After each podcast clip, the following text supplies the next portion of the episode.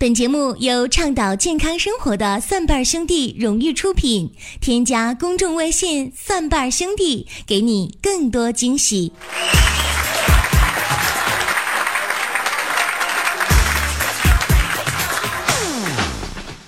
朋友们呢，呃，告诉大家一个不好的消息啊，我们办公室小斌呐，最近抑郁了，这怎么回事呢？他呢，最近是处了一个女朋友。那位朋友说：“那林哥，那处女朋友是好事，怎么能抑郁呢？”朋友，你是不知道啊，是这么回事啊。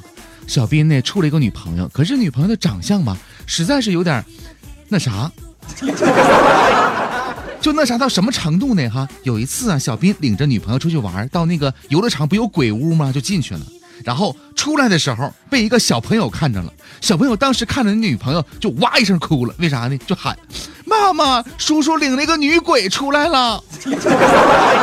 你说小斌能不抑郁吗？啊，当然除了这个事儿之外呢，还有一个事儿发生在小斌身上。前两天呢，小斌呢被个电话诈骗给骗了，被骗子骗去了五百块钱。那当时小斌能让吗？就直接跟我说：“林哥，不行，我要报警。”可是后来我一合计，啊，五百块钱你不够三千块钱立案标准呢，不行啊，小斌，要不就算了吧。于是乎，小兵为了能够报警，又给骗子汇去了两千五百块钱，这不够三千了吗？对吧？正在这时，正当小兵高兴的时候，哎，人家骗子给他打回了一块钱。所以呢，不怕骗子狡猾，就怕骗子有文化啊。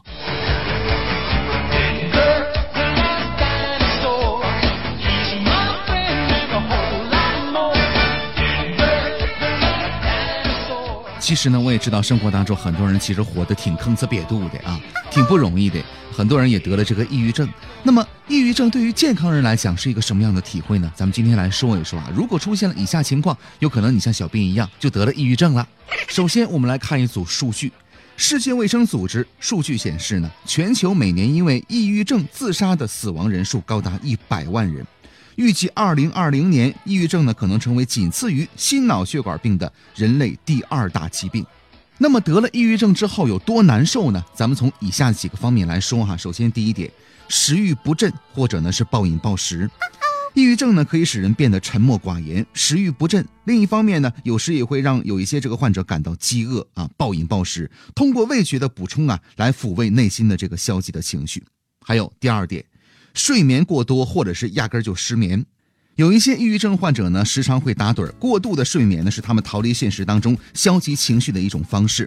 而这种作息紊乱呢，会使患者总是感到疲惫。另一些患者呢，则表现为焦躁不安、睡眠中断或者是失眠。抑郁引起的睡眠不好，睡不好呢，又会加重抑郁啊，所以恶性循环了。第三点，常因为琐事发火。如果你感到自己最近呢这个脾气越来越暴躁的，或者是喋喋不休了，那些以往不在乎的琐事呢，都能让你火冒三丈。这也许呢，就是因为抑郁症影响了正常的激素的波动啊。第四点，没有办法集中精力，经常忘记工作的截止日期，或者呢去接孩子的具体时间，这些呢都可能是抑郁症的前兆。人们遭受了抑郁症的时候，大脑呢可能一片模糊，影响工作、记忆以及决策的能力。第五点，丧失兴趣了。或许你曾经喜爱和同事们一起去玩，但最近几周之内呢，那些曾经让你兴致勃勃的运动啊，现在是索然无味了。抑郁症剥夺了人们以往的这个经历当中寻求欢愉的能力，这将会导致恶性的循环。第六点，感觉自己一无是处，自我的否定。当人们反复想到自己不够优秀、不重要等等等等啊，会更倾向于寻求某些方式来证明这些消极的想法，这会使得抑郁症患者呢面临更多的风险。第七个，感到想死。想要结束自己的生命的想法呢，总是在脑海当中啊绕来绕去的，冥思苦想各种寻求死亡的方式。假如说你每天呢都在经历这些的话，或者最近的两周之内呢，每天都有类似的想法，要及时的寻求帮助，即使你没有感觉到有抑郁症的其他的症状。第八个，惊慌失措或者是焦虑不安，常常会感到自己有无法抗拒的恐惧感，也可能是抑郁症的一种表现。它是一种持续的不能控制的惊恐啊。通常呢，还伴随着一些身体上的不适，比如说心率的过快、大汗淋漓以及睡眠问题。第九个，筋疲力尽，抑郁症呢还可能使人们变得拖沓或者是疲惫，而不能及时处理日常的工作。日复一日的，患者会感到精疲力尽，甚至起床和洗澡呢都变得很困难了。假如总是感到疲劳，而且这种疲劳呢已经影响到日常生活了，要及时的就医啊。第十个，没有办法解释的疼痛和不适。抑郁症还可能影响人们的机体，比如说表现为头疼、胃疼、颈部和背部的疼痛，甚至是恶心。假如你正在遭受不明原因的慢性病痛的折磨，除了看医生检查之外，还要考虑自己是不是得了抑郁症了。以上呢就是抑郁症的一些表现啊。那么生活当中我们应该怎么去预防、防治这个抑郁症的出现呢？有以下的几点做法，关键是这些做法呢都不花钱的。首先，第一个，进行有氧运动。有氧运动啊是最好的防治抑郁症的手段了。可以跟朋友一起走走路、散散步、游游泳、打打球，都挺好的啊。第二个，保持平衡，无论是生活还是工作，保持平衡非常的重要，凡事别太较真儿了。第三个，要感恩，保持一个积极向上的态度，有一颗感恩的心。第四个，别逼自己呀，不要急于在短时间之内呢做出什么重大的决定，别太逼自己了。第五个，不要负能量。及时的调整和管理自己的压力，负能量的压力呢可能会导致或者加重抑郁症的出现。第六个，少吃垃圾食品，饮食健康和心理健康呢是息息相关的。垃圾食物呢会带来垃圾的心情，比如高油、高糖、高盐这样的一些食物，咱们少吃啊。第七个，吃点粗粮。